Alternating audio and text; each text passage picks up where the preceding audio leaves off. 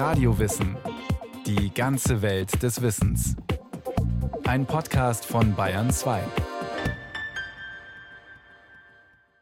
Radio Wissen. Heute geht's ums Heiraten. Damit verbindet man in unserer Gesellschaft meist romantische Gefühle. Der schönste Tag im Leben soll's werden, wenn sich zwei Liebende das Ja-Wort geben. Dass die Brautleute bei der Eheschließung volljährig sind, ist hierzulande normal und eine rechtliche Notwendigkeit. In vielen anderen Ländern ist es dagegen üblich, schon viel früher zu heiraten, genauer als Minderjährige verheiratet zu werden.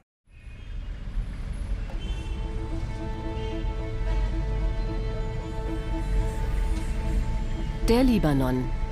Ein Land gezeichnet vom Krieg im Nachbarstaat Syrien, von Wirtschaftskrise, Inflation und Arbeitslosigkeit. Und jetzt auch noch von den Folgen der Corona-Pandemie. 1,5 Millionen syrische Flüchtlinge sollen im Libanon untergekommen sein. Die Vereinten Nationen gehen davon aus, dass fast 40 Prozent dieser Flüchtlinge Kinder sind. Uh, ich kann Ihnen die Geschichte eines jungen Mädchens erzählen, das ich diese Woche getroffen habe. Sie hat mir erzählt, dass sie in den Libanon gekommen ist, als sie neun Jahre alt war. Sie hat damals die Schule verlassen und hatte seitdem keine Möglichkeit mehr zur Schule zu gehen. Sie wurde schon mit 13 Jahren verheiratet und jetzt, im Alter von 15, hat sie ihr zweites Kind. Johanna Eriksson Takio leitet das Kinderschutzprogramm von UNICEF im Libanon und sie hat unzählige Fälle dieser Art gesehen. Gerade unter syrischen Flüchtlingen im Libanon sind Kinderehen oder Ehen von Minderjährigen sehr verbreitet. Einer Studie des UN-Bevölkerungsfonds zufolge soll im Libanon jedes vierte syrische Mädchen im Alter zwischen 15 und 17 verheiratet sein. Child marriage is driven by many different factors. Kinderehen haben viele verschiedene Ursachen. Armut ist vielleicht die wichtigste. Aber weil wir bei der Flüchtlingsbevölkerung im Libanon viel höhere Zahlen von Kinderehen sehen als unter Libanesen, gehören sicher auch Vertreibung und Entwurzelung zu den Hauptgründen. Kein Zugang zu Schulen und Bildung, keine soziale Unterstützung, das trägt auch dazu bei. Und diese Faktoren sind meistens wichtiger als Religion oder kulturelle Traditionen, auch wenn das natürlich auch eine Rolle spielt. Vor allem in existenziellen Notsituationen werden Mädchen schon im Kindesalter an oft wesentlich ältere Männer geradezu verkauft. Sie verlieren das Recht auf eigene Entscheidungen und ihre sexuelle Selbstbestimmung. Verwehrte Kindheit nennt das die Menschenrechtsorganisation Terre de Femme. Die türkischstämmige Autorin Rukiye Cankaran erklärt in ihrem Buch Das geraubte Glück, dass Eltern auf diese Art ihre Verantwortung an den Ehegatten des Mädchens und an die Schwiegerfamilie abgeben und Kinder über Nacht in einer Ehe landen, in der sie keinerlei Rechte mehr einfordern können, auch nicht das auf ihre körperliche Unversehrtheit. Die WHO zählt als zweithäufigste Todesursache von Kinderbräuten die Geburt eines Kindes gefolgt von Selbstmord.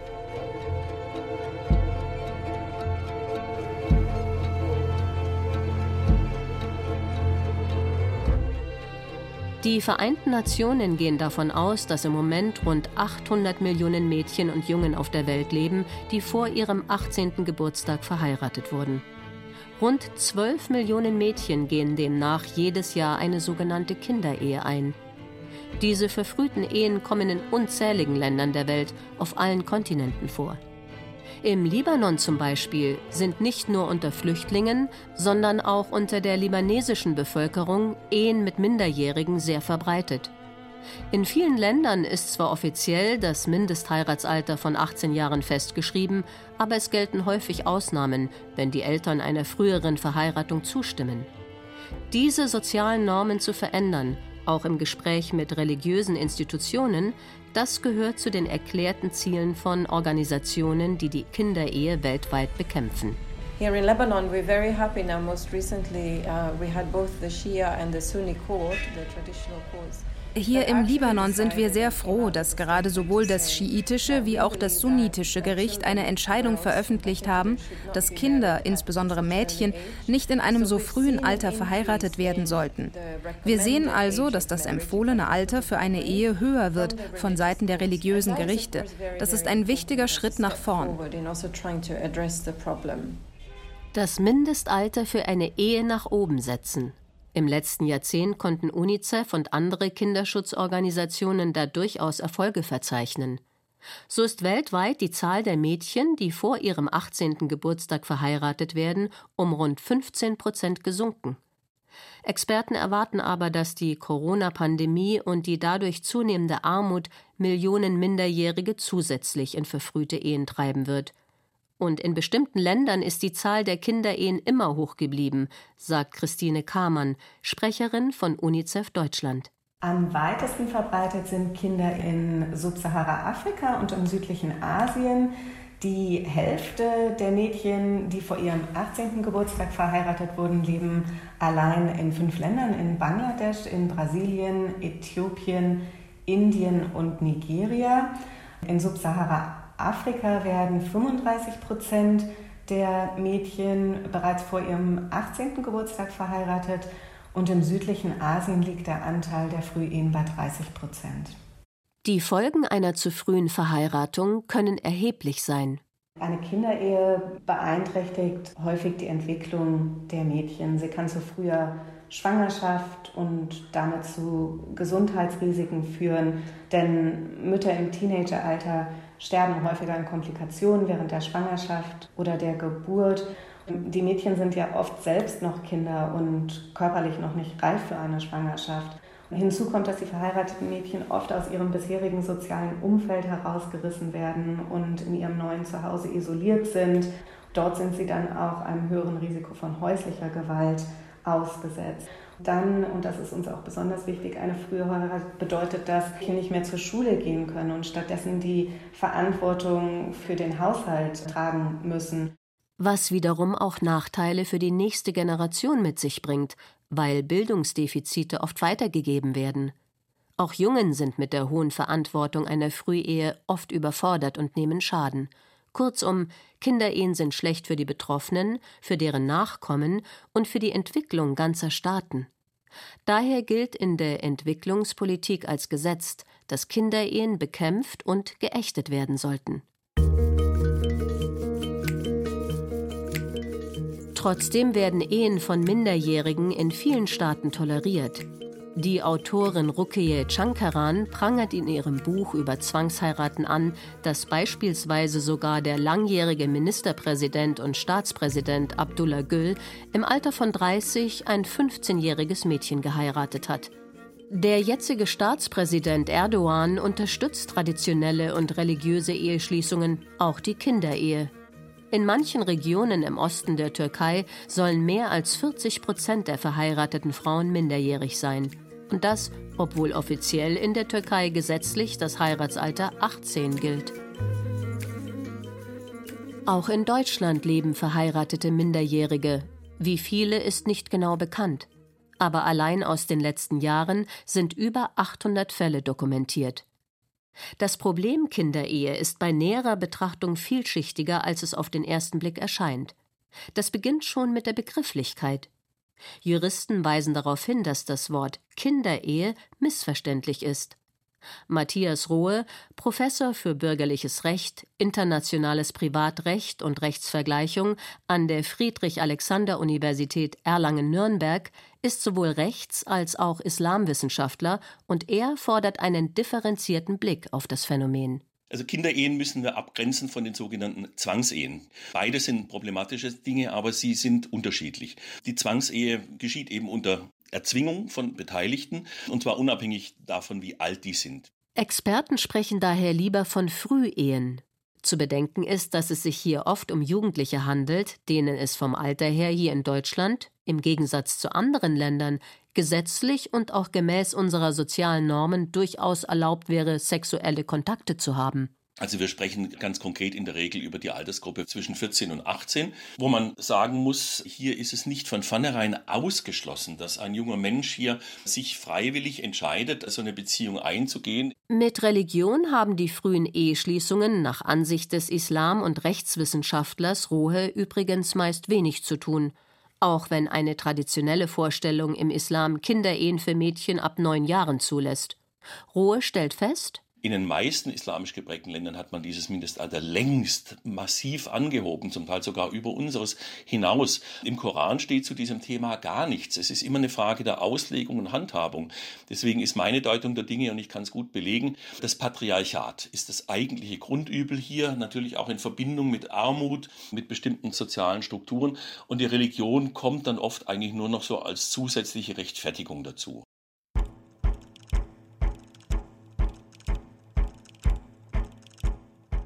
Schwierig kann es werden, wenn eine im Ausland nach traditionellem Recht oder unter Zustimmung der Eltern geschlossene Ehe von Minderjährigen nach Flucht oder Migration vor einem deutschen Gericht landet. Grundsätzlich gilt in Deutschland ein Mindestalter von 18 für eine Heirat. Bis 2017 war es aber üblich, dass auch Ehen mit 16 Jahren geschlossen und anerkannt werden konnten, wenn ein Familiengericht dem zugestimmt hat. Mit einer Gesetzesänderung aus dem Jahr 2017 ist das nun nicht mehr möglich. Das heißt, im Ausland geschlossene Ehen von Minderjährigen gelten in Deutschland jetzt generell als unwirksam, mit teils fatalen Folgen, wie der Rechts- und Islamwissenschaftler Rohe erzählt. Ich weiß von konkreten Fällen beispielsweise aus einem nahöstlichen Land, wo eine sehr junge Frau mit einjährigem Kind, ähm, Ehemann und Schwiegereltern hier angekommen ist.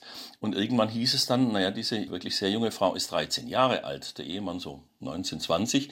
Da war dann die Frage, was jetzt tun. Und eins war natürlich klar, eine Fortsetzung der sexuellen Beziehung würde zur Strafbarkeit des Mannes führen. Das muss also unterbunden werden. Man musste die auseinandertun. Das Problem war allerdings, dass die und vor allem auch diese junge Frau überhaupt nicht verstanden hat, was ihr hier geschieht. Das waren die einzigen Bezugspersonen, die sie hatte. Mit diesem Mann hatte sie ein gemeinsames Kind. Und die Maßnahmen, die man da ergriffen hat, waren im Grunde deswegen wirkungslos, weil dann auf einmal behauptet wurde, sie sei in Wirklichkeit schon 17. Ein anderer Fall, der vor den Bundesgerichtshof ging, war ein Flüchtlingspaar aus Syrien. Hier hatte eine 14-jährige Halbweise mit Zustimmung der Mutter einen jungen Mann geheiratet.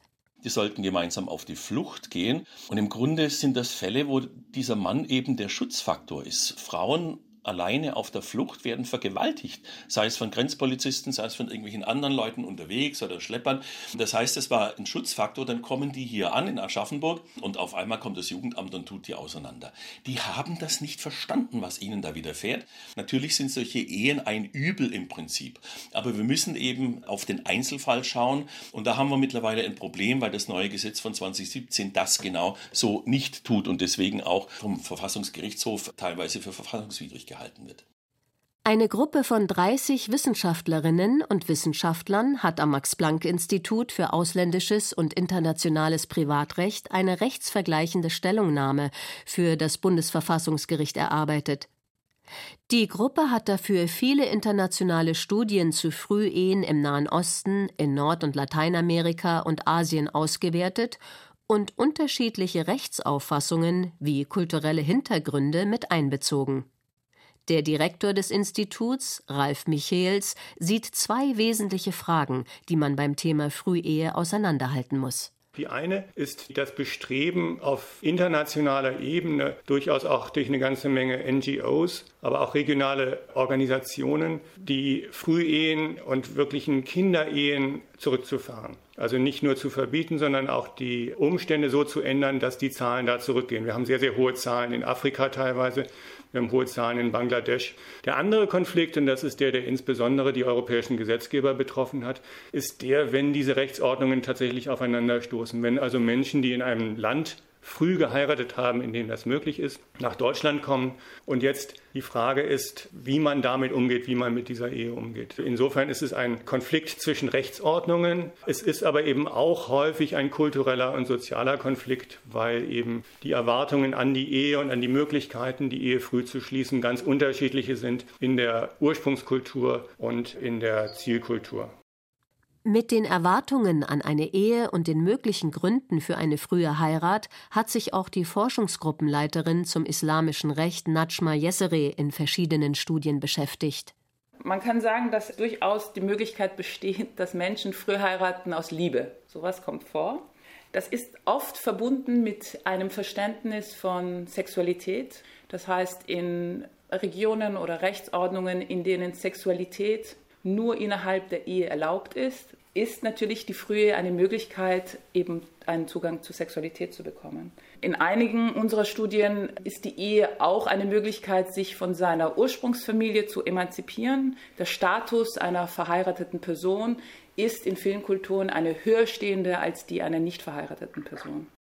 Dann kommen die bekannten Faktoren dazu wie wirtschaftliche Probleme, Armut, fehlende Bildung, Flucht und Vertreibung, der Wunsch nach starken familiären Bindungen, wobei man nach den Erkenntnissen von Najma Yesere berücksichtigen muss, dass Frühehen gerade in Krisenregionen oft auch eine pragmatische Notlösung darstellen. Wichtig ist, dass diese Ehen ganz oft in dem Bewusstsein geschlossen werden, dass es sich eben um eine Ehe handelt, die zu früh geschlossen wird. Also das Bewusstsein, dass man etwas macht, was man in einer normalen Situation vielleicht nicht machen würde, aber dass das eben aus der Situation, in der man ist, eine Lösung ist, die für einen auch Vorteile bringt. Vorteile, die unter Umständen durch die Konfrontation mit dem deutschen Rechtssystem wieder hinfällig werden können. Sie müssen sich vorstellen, ein junges Mädchen, ein junger Mann wird in eine Ehe gedrängt aus der Notlage, in der sich diese Person befindet, kommt nach Deutschland und jetzt kommt der Staat und drängt sie wieder raus. Und in beiden Fällen, in beiden Situationen werden die Personen nicht befragt. Und wenn wir als Wert die Selbstbestimmung haben, dann müssen wir die auch dort verwirklichen, wo sie wirklich wichtig ist. Und zwar die Frage, mit wem will ich mein Leben begehen? Die Forscherinnen und Forscher vom Max-Planck-Institut fordern deshalb vom deutschen Gesetzgeber eine Einzelfallprüfung jeder Frühehe, die in Deutschland gemeldet wird. Institutsleiter Michels bringt es auf den Punkt, indem er sagt, Deutschland kann nicht Weltgesetzgeber sein. Denn unser Konzept von Ehe als einem auf Liebe basierenden freiwilligen Bund zweier Individuen hat historische Gründe und hat sich sogar innerhalb Europas sehr unterschiedlich entwickelt. In Deutschland und Nordeuropa kommt das aus einem sogenannten European Marriage Pattern. Das bildet sich heraus tatsächlich vor 500 Jahren oder so in einem Zusammenkommen von einer bestimmten katholischen Idee von Individualität, einem wirtschaftlichen Reichtum, von Fragen, in denen Vermögen durch Erbrecht anstatt durch Brautgabe übermittelt wird, von Fragen der Namensgebung. Also lauter Dinge, die da passieren in Nordeuropa, die dazu führen, dass in Nordeuropa später geheiratet wurde. Schon im 17. Jahrhundert wird in den Niederlanden viel, viel später geheiratet als in Florenz zum Beispiel. Und noch im 20. Jahrhundert wird in Italien, Süditalien sehr früh geheiratet, während das in Deutschland praktisch nicht mehr der Fall ist. In anderen Weltgegenden wird die Ehemündigkeit bis heute nicht an eine fixe Altersgrenze geknüpft, sondern an variable Kriterien wie die Körper- oder Geistesreife oder auch das Kindeswohl in bestimmten Lebensverhältnissen. Die Rechtswissenschaftler Jessere und Michels halten es daher für fragwürdig, wenn das Heiratsalter von 18 Jahren pauschal für Menschen aus aller Welt zum Gesetz gemacht wird. Das heißt, was wir gemacht haben in Europa ist, wir haben eine bestimmte soziologische Entwicklung herangenommen, das später geheiratet wurde, haben die übersetzt in eine Rechtsvorschrift und haben gesagt, wir verbieten jetzt auch die Eheschließung vorher. Das war in Deutschland fast nicht nötig, weil schon vorher die Ausnahmen, die es gab, praktisch nicht in Anspruch genommen wurde.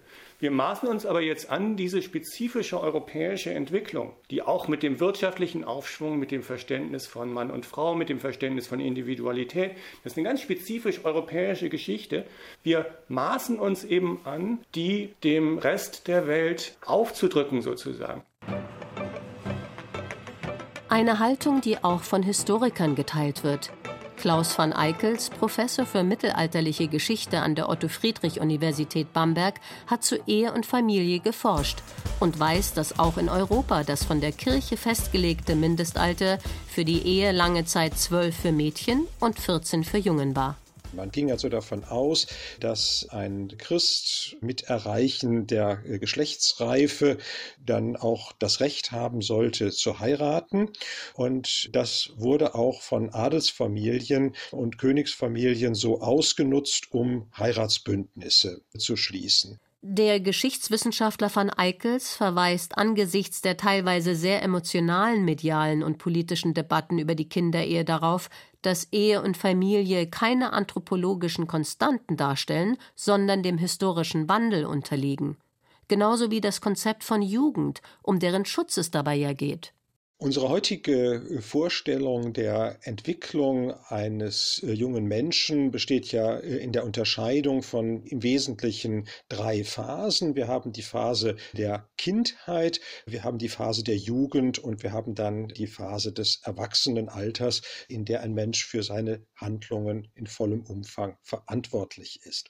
Diese langgestreckte Jugendphase, die in unserer heutigen Vorstellung mit dem 14. Lebensjahr unter Umständen auch schon früher beginnt und bis weit ins junge Erwachsenenalter, bis in die Studienzeit hineinreicht, ist allerdings ein kulturelles Konstrukt, das für westliche Gesellschaften typisch ist.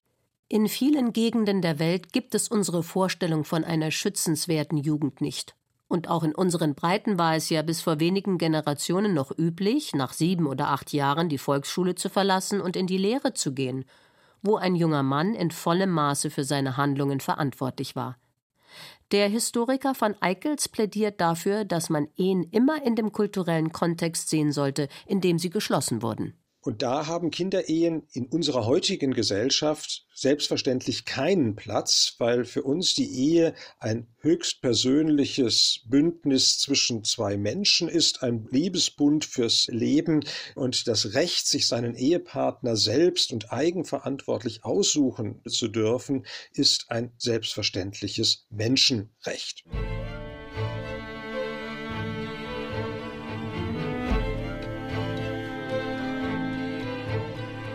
Auch das Recht auf sexuelle Selbstbestimmung, auf Gleichberechtigung, auf eigene persönliche Entscheidungen wird natürlich durch eine Frühehe aufs brutalste verletzt. Aus der Sicht des Geschichtswissenschaftlers stellt sich bei der Ehe als sozialer Institution aber vor allem die Frage, welche Funktion sie in der jeweiligen Gesellschaft erfüllt. Eine Ehe kann für eine syrische Flüchtlingsfamilie oder für Dorfbewohner in Somalia oder im Jemen einen völlig anderen Zweck haben als für uns. In vielen Regionen der Welt ist die Ehe die Grundlage der gesellschaftlichen Struktur. Gerade dort, wo es kaum staatliche und wirtschaftliche Strukturen gibt, dient die Ehe oft der sozialen Absicherung oder schlicht dem Überleben. Bei näherer Betrachtung zeigt sich, dass die vormodernen Vorstellungen von der Ehe keineswegs so irrational sind, wie sie heute scheinen können. Das große Problem besteht darin, dass sie eben nicht zu unserer modernen, individualistischen, westlichen Werteordnung passen. Die Frühehe ist auch Teil unserer eigenen europäischen Geschichte und erst mit wachsendem Wohlstand aus unserer Welt verschwunden wirtschaftliche Absicherung, Bildung für Mädchen, mehr persönliche Entscheidungsfreiheit. Das sind die entwicklungspolitischen Schlüssel beim Thema Kinderehe. Solange sich an den materiellen Verhältnissen und den Bildungsmöglichkeiten nichts ändert, werden in vielen Ländern der Welt weiterhin Millionen junger Mädchen und auch Jungen in zu frühen Ehen landen.